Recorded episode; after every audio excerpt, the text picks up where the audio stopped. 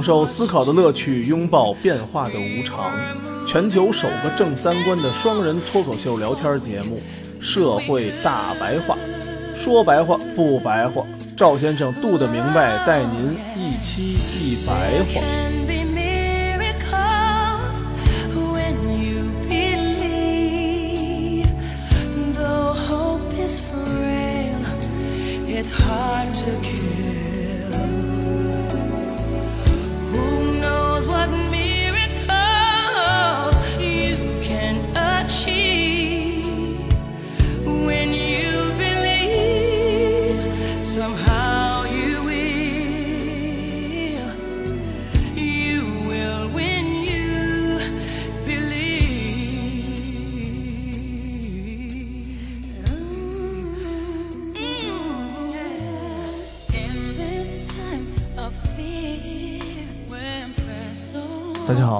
欢迎大家收听《社会大白话》，我是赵先生，对面呢还是我们杜的明白。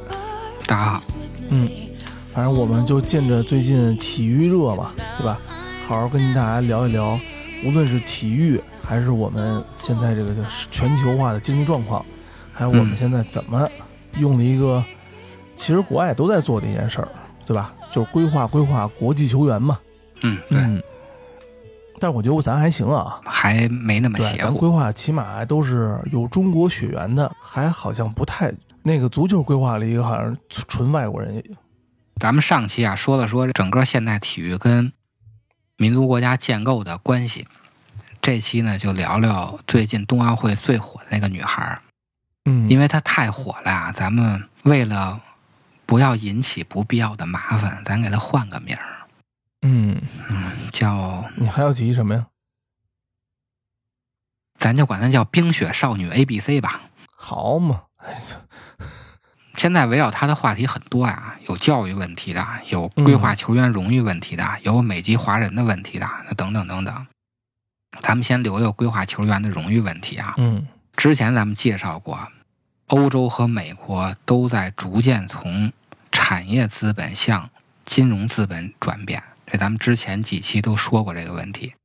在这个过程中啊，有个显而易见的关键点，就是产业空心化，把生产要素全转移到欠发达地区了，全外包了。那么，如果我们把职业体育赛事也当成一种商业活动的话，那么精英运动员其实是一个可以代替的生产要素环节，就跟咱们这个广告行业一样，你需要拍什么片子就找什么样的导演，花多少钱办多少事儿，各种各样风格的、各种各样价位的。运动员也一样，作为一个职业体育赛事啊，它真正的核心竞争力不是它有多少精英运动员，而是职业体育联盟的运行机制、品牌形象还有商业模式。就像你上期说的什么耐克啊、麦当劳啊，嗯包括 NCAA 啊，运行机制才是它的核心。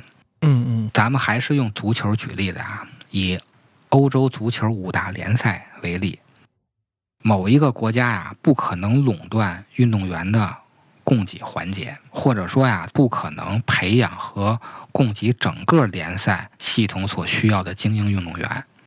所以呢，这就需要大量招募高水平的外籍球员，充实联赛品牌的人力资源的竞争基础。这就是你上次说的，我们这俱乐部的有什么什么球员，那大家都会看我们这个联赛。嗯，对，收视率就高了。对啊，这球星都去西甲呢，英超不干了，赶紧花钱。它其实是一种商业竞争。在这种情况下呢，较发达的足球核心地区将会从不经济不发达的地区和足球商业模式不发达的地区进行人才的挖掘。顶级的球员就会从这些地区跨国流动到中心地区，也就是说，体育精英和全世界其他精英一样，都是往经济好的地方流动。相当于欧洲啊，从第二和第三世界国家挖掘了大量的足球人才，并把这些人才作为原材料，然后把这些原材料加以转化和运用，以供在欧洲足球市场上的消费。控制足球商业帝国的这些资本啊，为了能让这些生产要素能以更低的成本流动，达到利益的最大化，他们还搞出了一个博斯曼法案。欧盟成员国内的球员啊，在成员国内相互转会，不用再交转会费了。欧盟内的球员跨国踢球也不算外国球员了，不可以以外国的球员这种条文来加以限制。和其他的领域的操作一样啊，欧洲的商业体育也是以人权呀、自由啊、私有性啊、实现个人价值啊这种什么普世的名义，一步步。推到国际体育秩序和国际法的层面，它的目的就是为体育世界的霸权提供合法性。但是啊，民族国家对待引入外国球员的看法呀，其实和引进普通商品是一样的，它都是有贸易壁垒的。这些体育的资本呀，为了达到能减少成本的目的啊，不但弄了一个。博斯曼法案其实 WTO 也在其中发挥了作用。WTO 对自然人流动的概念的界定，是指一个成员的服务提供者以自然人身份进入另一成员的领土内提供服务。这种情况无关于运动员跨国流动的双边机构和国家利益，只关乎个人利益、自由意志和行为选择问题。处于世界体育中心层的国家啊，利用符合某种利益要求的预设体制机制，以压倒性的谈判话语权招募廉价的体育人才资源。非洲球员跨国流动到欧洲职业足球市场就是典型的例子。嗯，从二十世纪九十年代以来啊，大量的非洲球员，包括南美的球员，涌入了欧洲足球顶级联赛，由俱乐部和。足球代理机构建立的关系网络发挥了转会和移民通道的作用。非洲球员有天赋的年轻球员，凭借这些咱们叫球探吧，就跟星探一样的关系网络，被源源不断的输送到欧洲各大足球俱乐部。非洲球员包括南美球员得以进入符合自身竞技能力级别的俱乐部踢球。再以这个俱乐部为跳板，再升到更高级的职业联赛。嗯，像这西甲呀，高度资本化已经形成了固有的球探关系网络。它在各大洲啊，尤其是非洲和南美，遍布着各种各样的星探，就是球星的侦探，就是看你这苗子好不好。好，来上我们这儿来，移民的问题呀，这些东西我都给你办好了，就相当于一个出国留学的那么一个机构似的。对，但是直接引进球星啊，价格还是偏高，所以呢，这些体育的商业资本为了更加的节约成本，利益最大化，它就出现了咱们上面说的国际足联在欠发达地区成立足球青训基地。相比于直接引进成品球员啊，他在海外建立一个培训学校，再直接输出到欧洲市场，成本就要低很多。这就跟咱们那个现在的手机服装一样啊，咱们这儿开始吭哧吭哧用咱们廉价劳动力 K 使完了以后，返回卖到欧美市场，逻辑是一样的啊。嗯，这回不在越南吗？建这个青训基地，就相当于苹果在中国建他们一个厂，特斯拉在中国建一工厂，都是一样的。对，咱也不知道他要覆盖哪一部分人啊。嗨，你越南出个球星，肯定要比你在欧洲本土出个球星要便宜啊。嗯，他对越南足球还是。普及率挺高的，这种全球范围内的人才流动啊，就引发了一个新的问题。咱们之前说过呀，现代体育是促进民族国家建构的一个非常重要的手段，是形成民族主义的一个主要因素。一百年前，甚至在冷战前啊，资本还是以民族国家为背书的那个时候。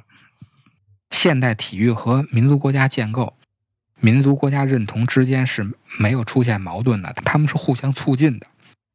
但是到了资本无国界的今天啊，外包的荣誉算不算荣誉，就成了一个问题了。体育外包的模式啊，大概分为定居者和雇佣兵两种模式。职业体育一般以追求赛事观赏性和商业发展为目标啊。人力资源外包形成的主要手段就是以招募短期的联赛雇佣兵为主。当然啊，也存在一定数量的以定居为目的的转换法定国籍的这种运动员。最典型的就是齐达内，齐达内是阿尔及利亚人，然后他就入了法国国籍了。嗯，踢得好，我直接就入了那国国籍了，代表法国队去踢去。你从这里头还能看出殖民地的问题，因为阿尔及利亚就是法国的殖民地。对我原来以前打拳的时候，有一个教练，那哥们儿嗯个儿不高，一米六五左右，好战分子，然后特别喜欢锻炼，你知道吗？后来嗯去法国当雇佣兵了。法国当雇佣打仗的雇佣兵啊，对，雇佣兵，当然了，法国的雇佣兵除了打仗之外，还有那个维护治安方面的问题啊，啊、就是可能特警啊，什么警察是警察，特警是特警吧。行行专业对口，对，专业对口，嗯，就能喜欢打架。当职业是最好的事。对对是，而且呃挺难的，还层层的训练、选拔什么，最后能去，嗯，嗯，还挺难的。入法国国籍了吗？应该听说是给，但是后来就没有什么过多的联系。嗯。但你像齐达内，这就必须入法国国籍，要不然他怎么能代表法国去参加世界杯去呢？对他那个算福利嘛，就是你跟我这干五年、干十年，然后呢，嗯我就给你对应的福利，然后你就可以享受法国的这个，比如说你的这个什么那个乱七八糟东西吧。如果啊是娱乐性嗯更强的，我觉得商业体育还好。但是你说像奥运会啊、世界杯这种，上面咱们说了，它是有非常强的民族主义建构的作用的。这种体育赛事更多的是选拔代表国家最高水平的本国公民参赛。嗯如果这里面也使外包球员，就存在一个问题：运动员的法定国籍和体育国籍的区别。运动员既然代表的国家，他就存在我是谁，我属于哪里的这种身份归属的追问。你像现在的冰雪少女 A、B、C，咱们就老问他到底入没入中国国籍。对，哎，这事儿挺尴尬的。从某种意义上说呢，运动员只有融入民族性进程和社会文化叙事中，才能彰显自身存在的价值，才能享受到普遍的社会尊重，乃至实现自我人生的价值。比如像咱们的徐海峰啊、李宁啊、邓亚萍、张怡宁，还有现在那个王蒙，还有之前刘翔，嗯嗯，这种精英运动员都被烙上了民族英雄的象征符号，但是冰雪少女 A、B、C 它就很难形成这种民族英雄的象征符号，因为他接了三十个商业合作，不可能微博上不捧他。对，但是人家过两天人回美国生活，你说这玩意儿怎么办？现在也是个问题。是啊，所以这个舆论争论确实比较大呢。运动员的跨国流动啊，虽然促进了国际联赛，从而对经济发展具有积极的作用，但同时呢，对民族国家的政治生态产生了冲击。尤其这个冷战结束后啊，意识形态的边界被消解了，被模糊了，它使得跨国资本进入了一个全球化高度扩张的阶段。这个咱们在之前专门都说过啊。比如英格兰职业足球市场在二十世纪九十年代中招募了大量的外籍球员，这就造成了一个负面影响，它损害了英格兰本土球员的利益。这种情况尤其是限制了本土球员的发展机会，进而对英国国家队整体水平造成了不利的影响。更重要的是啊，这个移民文化对英格兰正统的文化形成了侵蚀的。英国社会和媒体对英超联赛日趋国际化隐含的文化认同就感到担忧。这种情况咱们国家也有，就是英雄联盟嗯经常有什么全华班儿和有韩国人这种争论。全华班就比较受欢迎，都是咱们国家的。像有的队啊，他会招募韩国人来在这个队里，因为韩国电子竞技也比较强，他就被说成是棒子队。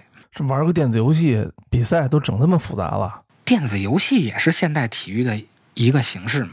哦，去年不是 EDG 夺冠军了吗？嗯，我发了一个赢了倒立拉屎，但是我我他妈不会倒立，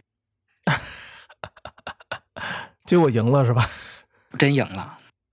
事实上呢，这个外籍球员或者规划球员啊，很难放弃原初的国家认同和民族认同，融合到入籍的这个社会文化传统中。嗯而且事实上啊，更多的规划球员只是为了获得入籍身份，分享入籍国的这种福利待遇和经济成果，而将入籍身份所应当承担的社会与文化责任抛之脑后。对，咱们国家有很多呀，入个什么瑞士籍呀，嗯嗯，都是为了享受那边的福利，对，挣钱还是在咱们国内挣钱。尤其演员不都这样吗？嗯年轻球员啊，在实现规划的过程中，会有意识的掩盖真实的心理状态和入籍目的，以便顺利的获得入籍国的身份，过上梦寐以求的好生活。还有一种啊，韩国的为了逃避兵役，如果规划球员没有表现出社会同化的这一价值趋向啊，那么就不能说明规划球员是在以文化意义上代表入籍国家参赛，就是一种拥有法定国籍或体育国籍身份的雇佣兵模式。越来越多的运动员出于金钱利益而转换法定国籍，这样就严重干扰了以民族国家为全球政治框架下的现代体育的正常秩序。因此呢，各单项国际体育组织啊，纷纷出台相关的球员跨国流动限制政策。比如像国际足联出了一个六加五规则，嗯像咱们国家也有啊，咱们国家好像三个。这种情况其实跟其他商品的贸易壁垒是一样的。比如说吧，你这个进口商品，要么就是加税，要么就是有数量。嗯，别的没法玩了。对，跟汽车啊、手表啊，就所有的商品其实都是一样的。以前啊是人力外包，后来呢是产业链外包，现在变成了荣誉也可以外包。嗯外包的荣誉算不算荣誉呢？这就是《冰雪少女 A B C》引起的一个广泛的问题。这里面啊有两种类型，一种呢是就地培养的，一种呢是直接用现成的。就地培养的就是杨振宁这样的，他呢是在接受中国本土教育奠定基本的知识基础后呢，出国到美国发展，随后呢取得了美国国籍。他也为美国的科学发展做出了贡献。公民回报国家的这种贡献啊，它既有科学带来的成果化转换效应，一些美国企业成了直接的利益获益者，也有全球科学竞争带来的荣誉影响，提升了美国科学的国际地位和美国公民的国家认同。像严正宁这样的美国人比较能接受，中国人也比较能接受。因为他的成绩啊离不开美国的教育，他体现了美国的软实力，同时他的贡献呢又是全人类的。虽然他最后入了美国国籍，但是中国人并不恨他。你的那个成绩是美国给你培养出来的，你最后的那些贡献也是全人类的贡献。嗯然后美国人也不恨他，美国人觉着你看这是我们国家培养出来的。跟这个相反的，就是何之力打乒乓球的，嗯，我知道。他被扣上了卖国贼的帽子。因为何之力的专业水平啊，是咱们中国社会培养的。他之所以牛逼呢，体现的是中国的软实力。嗯新加坡呢，等于是掏钱雇了一个现成的大牛逼来比赛，所以咱们国家恨他。等于我培养的人才，然后让他们新加坡人用了。但其实新加坡人并不在乎，因为新加坡这个国家啊，它就是靠吸引全球精英而构建出来的。对，引进现成的精英是人家国家的立国之本。所以这次美国人挺不乐意的嘛，说我们培养了你，你怎么上人家那儿耍去了？中国没什么呀，中国挺开心的呀。冰雪少女 A B C 这个情况啊，就相当于何之力，对，因为他所有的专业技能训练啊，整个的一套体系都是美国培养的。对，甭管是不是美国国家掏钱培养的，软实力是代表美国的。对，从场地到技术到什么一系列东西对，嗯国媒体骂他嘛。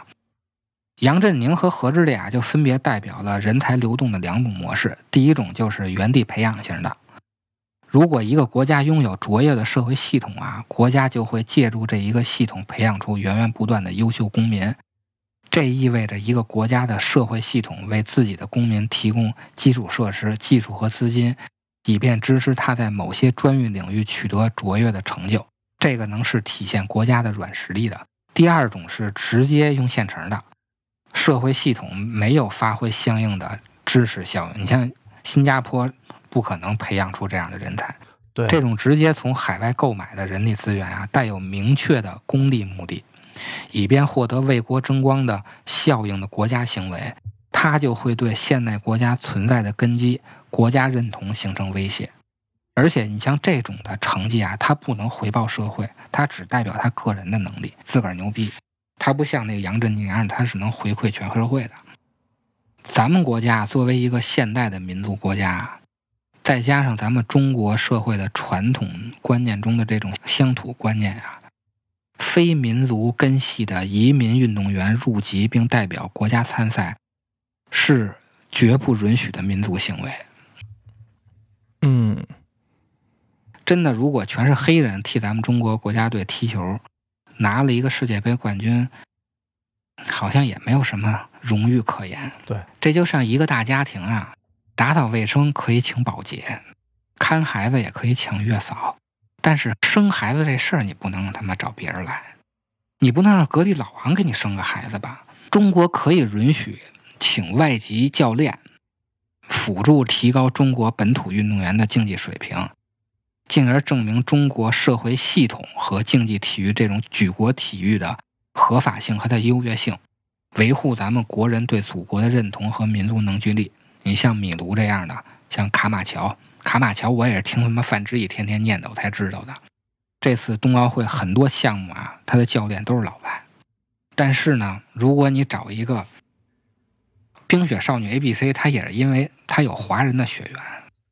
如果我们采用引入现成体育精英人才的模式啊，那么就会导致以民族情绪为观看氛围的精英体育赛事。失去了赖以生存的文化政治土壤，国家比赛就失去了精神寄托，大家看着也没劲。同时呢，它打破了民族主义价值观主导的全球秩序平衡，让民族国家信仰无处安身。但是呢，我们看到啊，这种荣誉外包形式其实到现在并没有产生太大的危机，各个国家都巧妙地化解了荣誉外包的矛盾。这就回到了咱们之前说的天下体系的那个政治哲学问题上了。以个人为单位而形成的民族国家，实际上已经不再适应现在人类全球化的发展模式了。民族国家在事实上正在被资本的全球化所消解，所以未来必须有一种能超越民族国家的全球政治形态，才能解释。如今全球化的问题，这个具体啊，咱们可以参考大概一百四十多期到一百一百四十九期到一百六十一期，还有二百一十六期到二百二十期。嗯，聊的天下嘛。说完这一大串啊，咱们再具体的说说冰雪少女 A B C 的这个事情。他如果是个纯粹的美国白人啊，无论是什么种族啊，嗯嗯。不一定是白人，他只要不是华裔，那就会出现咱们上述说的民族国家信仰的危机。雇一个现成的外国体育精英给中国拿个金牌，这跟中国有什么关系？肯定会有人这么问的。现在也会有人这么问。咱们其实是巧妙的运用了他华裔属性，对，会说中国话，有一半中国血统，对，这就规避了信仰危机的问题。其实作为一个 A、B、C 啊。除了 DNA 上和中国是接近的，其实他就是个美国人。嗯，除了他呀，最近还有一个华裔充分表现了这一点，好像叫陈威，得了一个花样什么冠军，花样滑冰吧？啊，对他也是 A、B、C，但是他是代表美国参赛的 A、B、C。嗯嗯，就是美国队这次华裔特别的多，像花样滑冰啊这种灵巧型的。它适合亚裔的人参加。嗯，你像美国那五大三粗的，您转他妈十好几圈，然后落地那脚腕子不得扭折了。冰雪少女 A B C 的母亲啊，是典型的自由派的个人主义精英。这种人啊，说难听了，他为了个人的利益最大化是可以不择手段的，没有任何的国家荣誉所言。你想想，他八十年代赴美留学，到那边做生意，就是为了追求个人利益。嗯，让自己女儿在海淀黄庄上文化课学中文，也是出于个人利益。现在很多美国的 A、B、C 啊，都是两头救火，嗯，吸取中国的优质的文化，然后吸取美国的优质的这种文化，取长补短，嗯嗯，造成下一代的这种精英化。我身边一个比较，呃，就在美国上了七年学留学生的一个男孩啊，跟我这儿啊那天在办公室，突然间跟我说了，嗯你看这个冰雪少女，她不就是就是打中国人的脸吗？说那个你看，就是人家的教育好，人家教育方式很那什么，不像中国人那么卷，那么的那么的鸡。我直接跟他说，我说这到美国卷体育，然后呢卷完还不行，还回来特意飞回来再卷俩月文化课。我说这还不卷啊！我靠，这这这还不激呀、他是他妈双卷，我说对，我说这什么双卷啊？这这这，重要的是对吧？咱们普通人也没有这个钱能够卷着玩啊。对对。冰雪少女 A、B、C 的母亲啊，如今让她女儿代表中国参加，也是因为咱们国家强大了。嗯嗯嗯，他代表中国参加，才能把他的利益最大化。这里面啊包含两点。第一点，美国不可能让他一个人参加三个冰雪项目的，对啊，你知道吧？就是他国多卷呀、对美国体育卷啊，美国体育可卷，就在在这个冬奥项目上啊，对，就是你能有你你真的是很棒了，天才了，你也就有能力参加一个项目，因为你其他项目还有别人有非常好能力参加呢。嗯就是不管你好不好，你是不可能给你这个配额的，嗯，你知道吧？这其一，其二，你在美国是不可能拿到二十多个代言的。说白了就是宁当鸡头不当凤尾。嗯，还有一点，哇，你不得不说，真的是这个利益在最大化了啊。他的经济约是一九年到二一年的，相当于今年是二二年嘛。他利用这，我我觉得人家这人家当妈当的真牛逼，你知道？我操，我他妈服的，我服的都快他妈的不都不行不行的了。二零二二年办完冬奥会之后，一定是声量最大的时候，嗯然后解约了。他妈现在是经纪人，经纪公司。啊啊啊啊！我操！我觉得真的，我觉得哇，这这这就只能是你想人家。八十年代就赴美留学了，所以说呀，冰雪少女 A、B、C 啊，她之所以成功，是他的妈妈在每一次面对国际形势转变的时候，都能做出正确的判断。太棒了，真的太厉害了。每一次岔路口都选择了正确的那条道儿。嗯嗯，白岩松啊，又他妈胡说八道了。我觉得丫他妈是不是老了？我操！人老就爱说错话，你知道吗？说要让咱们中国所有的妈妈都向妈妈学习，你他妈学得了吗？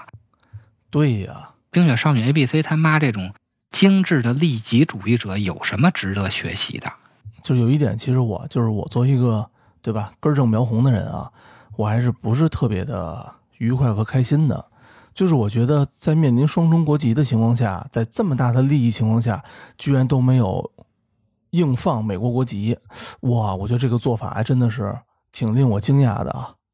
说白了就是资本无国界。对于这些个人主义精英来说啊，没有国界。哪天啊，火星他妈的最能挣钱，马上就飞到火星去。你说中国这么大资源都给铺在面前了，对吧？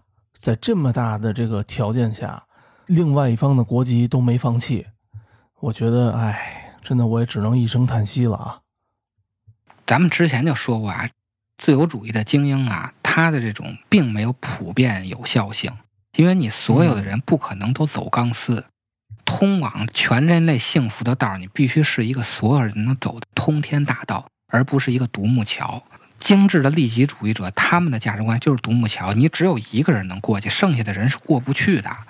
嗯嗯，而且咱们之前也说过啊，一个人的成功不可能是一代人的努力。嗯他的奶奶是姥姥啊，他的姥姥姥是清华的教授，妈妈是中国改开以来啊第一波赴美的精英，嗯叠了两代人的 buff 才有了她的今天。但凡你中间出个李天一那样的，这家族就凉了。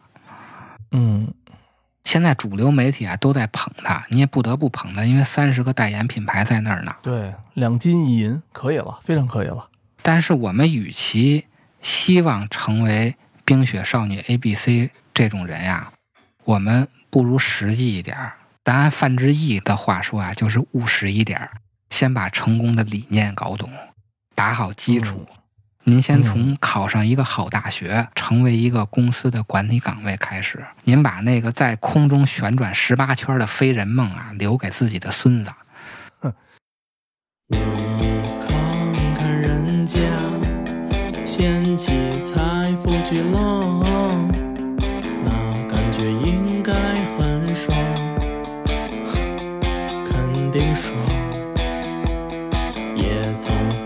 想过扛起枪，去行侠仗义走四方，燃烧着乱来的渴望，挺不起胸膛。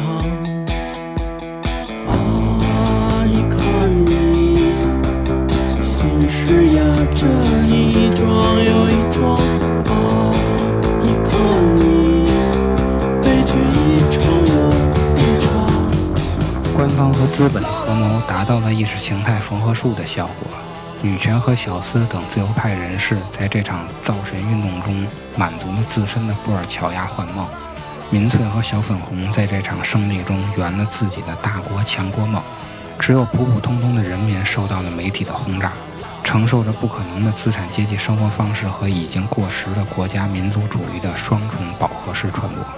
他是不是中国人不重要，没有他对我们很重要。的墙你只想静静的想一想头痛的时间